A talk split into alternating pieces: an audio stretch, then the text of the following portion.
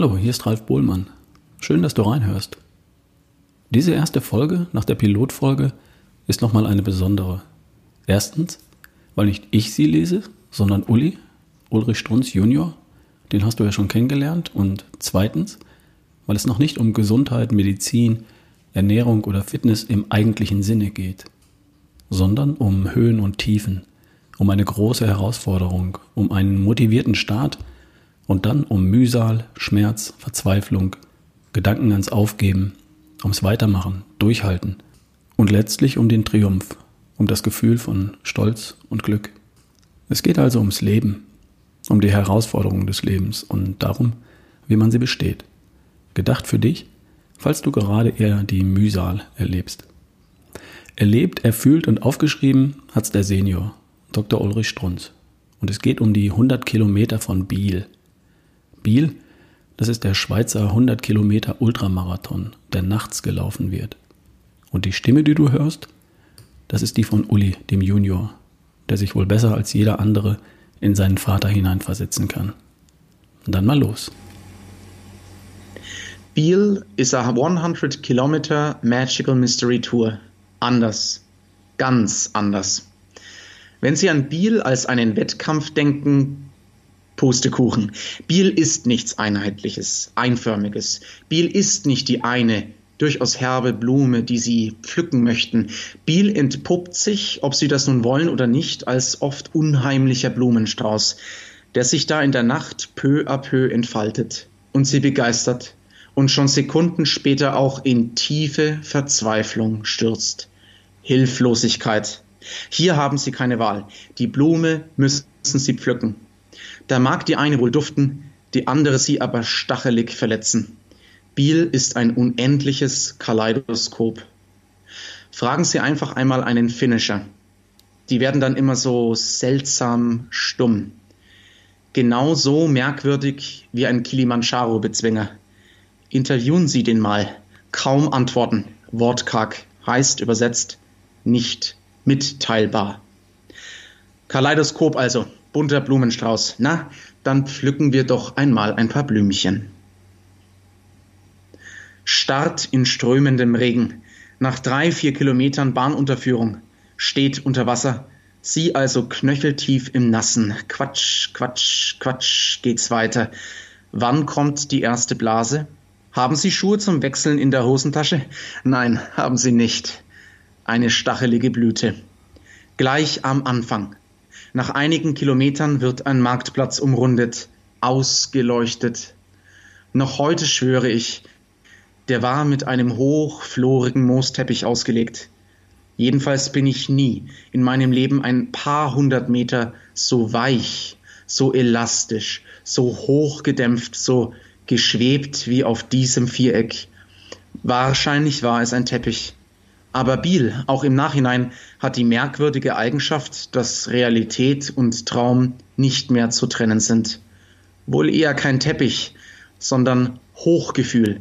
Der Glaube, jetzt ja noch 90 Kilometer leicht dahin hüpfen zu können und hier am Anfang im kindlichen Überschwang zu, ja was denn nun, zu fliegen? Unvergesslich. Eine Holzbrücke, Schnitzarbeit, ein Kunstwerk, überdacht, berühmt, ein Nadelöhr. In der tiefen Nacht traulich ausgeleuchtet, Menschenmassen davor und danach. Und man taucht ein und weiß, diesen Ort gibt es nur einmal auf der Welt, hier in Biel. Generationen haben dieses Kunstwerk gewirkt und man darf es queren. Dahinter hügelige Straßen, Anstiege in den Wald und plötzlich, und das dann für den gesamten Lauf, gruselige Muskelschmerzen, Ober- und Unterschenkel. Noch nie gehabt. Jeder Schritt wird zur Qual. Kein Mensch kann das durchhalten. Die Quittung für offenbar beleidigte Muskelzellen, die bei zu viel Wettkämpfen, bei zu viel Training kurz davor. Jede Erfahrung macht man eben einmal, zum ersten Mal. Dann Durchfall. Ein altbekannter Fehler. Aus Angst vor Energieverlust vor dem Wettkampf zu viel Astronautenkost mit zu wenig Flüssigkeit. Hoher osmotischer Druck im Darm, Ansaugen von Flüssigkeit und genau, in die Büsche. Dort Brille verloren. Und jetzt? Nachtschwärze, kein Licht, Grauchen auf allen Vieren, die spöttischen Kommentare der Lauffreunde. Wie wach die noch sind, wie klug die noch beobachten können, wie pfeilspitz die noch kommentieren können. Noch heute bin ich voll Bewunderung. Der Stronz, jetzt schon auf allen Vieren. Nach Mitternacht, ein kleines Dorf, im Zentrum des Gasthaus, davor ein paar Tische und Stühle, nächtliche Zuschauer, stumm. Kein lautes, typisch deutsches Hopp, hopp, hopp. Gegenüber der Dorfbrunnen, ein ausgehöhlter Stamm, ein dünnes Rinnsal. Immer wieder der eine oder andere Läufer, der sich bückt. Kopf ins Wasser, zwei Schluck und weiter in die Dunkelheit. Irgendwo biegen sich höchste Baumwipfel zueinander, lassen eine schmale Teerstraße passieren. Absolute Schwärze. Erlebt man nur noch selten heute. Man ist ja immer irgendein fernes Licht, einen Autoscheinwerfer, ein paar Sterne gewohnt. Hier nichts dergleichen. Nada. Auf einmal hört man. Man hört wie eine Fledermaus das eigene Echo, das Patschen der Schritte, reflektiert an den Baumstämmen rechts und links. Und man orientiert sich völlig automatisch. Eine der wenigen Momente in meinem Leben, wo ich wach erlebte, erfuhr, dass der Mensch so sehr viel mehr kann. Er kann in völliger Schwärze durch einen Wald rennen, ohne anzustoßen. Doch er kann. Ich hab's erlebt. Natürlich der Ho Chi Minh Pfad, so zehn Kilometer Wurzelstrecke durchs Gelände. Eng stehender Wald, völlige Dunkelheit. Ohne Lampe nicht zu bewältigen.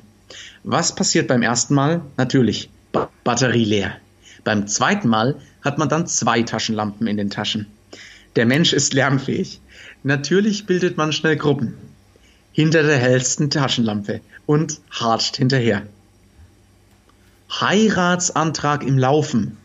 Doch kurz vor dem Ende dieser schwarzen Strecke läuft neben mir von hinten kommend ein schwarzer Engel. Kurze Laufhose, schwarz, T-Shirt, knapp, schwarz, vielleicht 30 Jahre und schwebt. Lautlos auf Waldboden fliegt's, luftleicht, ohne Flügel neben mir. Minutenlanger Genuss. Ich wollte, aber was hätte ich sagen können? Es wäre mir nur der Heiratsantrag geblieben. Hab später nach den Namen gesucht. Sie musste ja eine der ersten drei Damen gewesen sein. Und nach der dunklen Strecke die lange Straße, ständig leicht ansteigend, auf Kilometern zu überblicken. Vorne ein Punkt. Dunkel. Beim Näherkommen bleibt er dunkel. Ein schwarzer. Vielleicht GI. Denen ja, wie Sie wissen, aus ästhetischen Gründen mein Herz gehört. Die bewegen sich, die laufen anders. Dagegen sind wir Europäer Holzkasper. Der aber hatte hier jegliche Eleganz verloren. Der quälte sich und ich habe ihn hinter mir gelassen. Wird mir wohl nie mehr gelingen im Sport. Die Versuchung so etwa bei 80 Kilometern. Man dürfte hier aussteigen. An einer Verpflegungsstation. Die Versuchung ist hier übermächtig, weil die Straße ansteigt und weiter steigen wird. Hier trennt sich der Vernünftige, der bleibt nämlich stehen, vom Neurotiker. Und kurz darauf der Schmerz. Ein Gefälle hinab in den Ort. Was ich nicht wusste, Muskelzellen, die übermüdet, die geschwollen, die entzündet sind nach 80 Kilometern, halten die Stoßbelastung, die Bremslast beim Bergablaufen nicht mehr aus. Will sagen, die schon, aber sie nicht. Unbeschreiblich. Gleich darauf Rudelbildung, größere Läuferansammlung auf der Straße. Ein Auto versucht von hinten sich langsam einen Weg zu bahnen.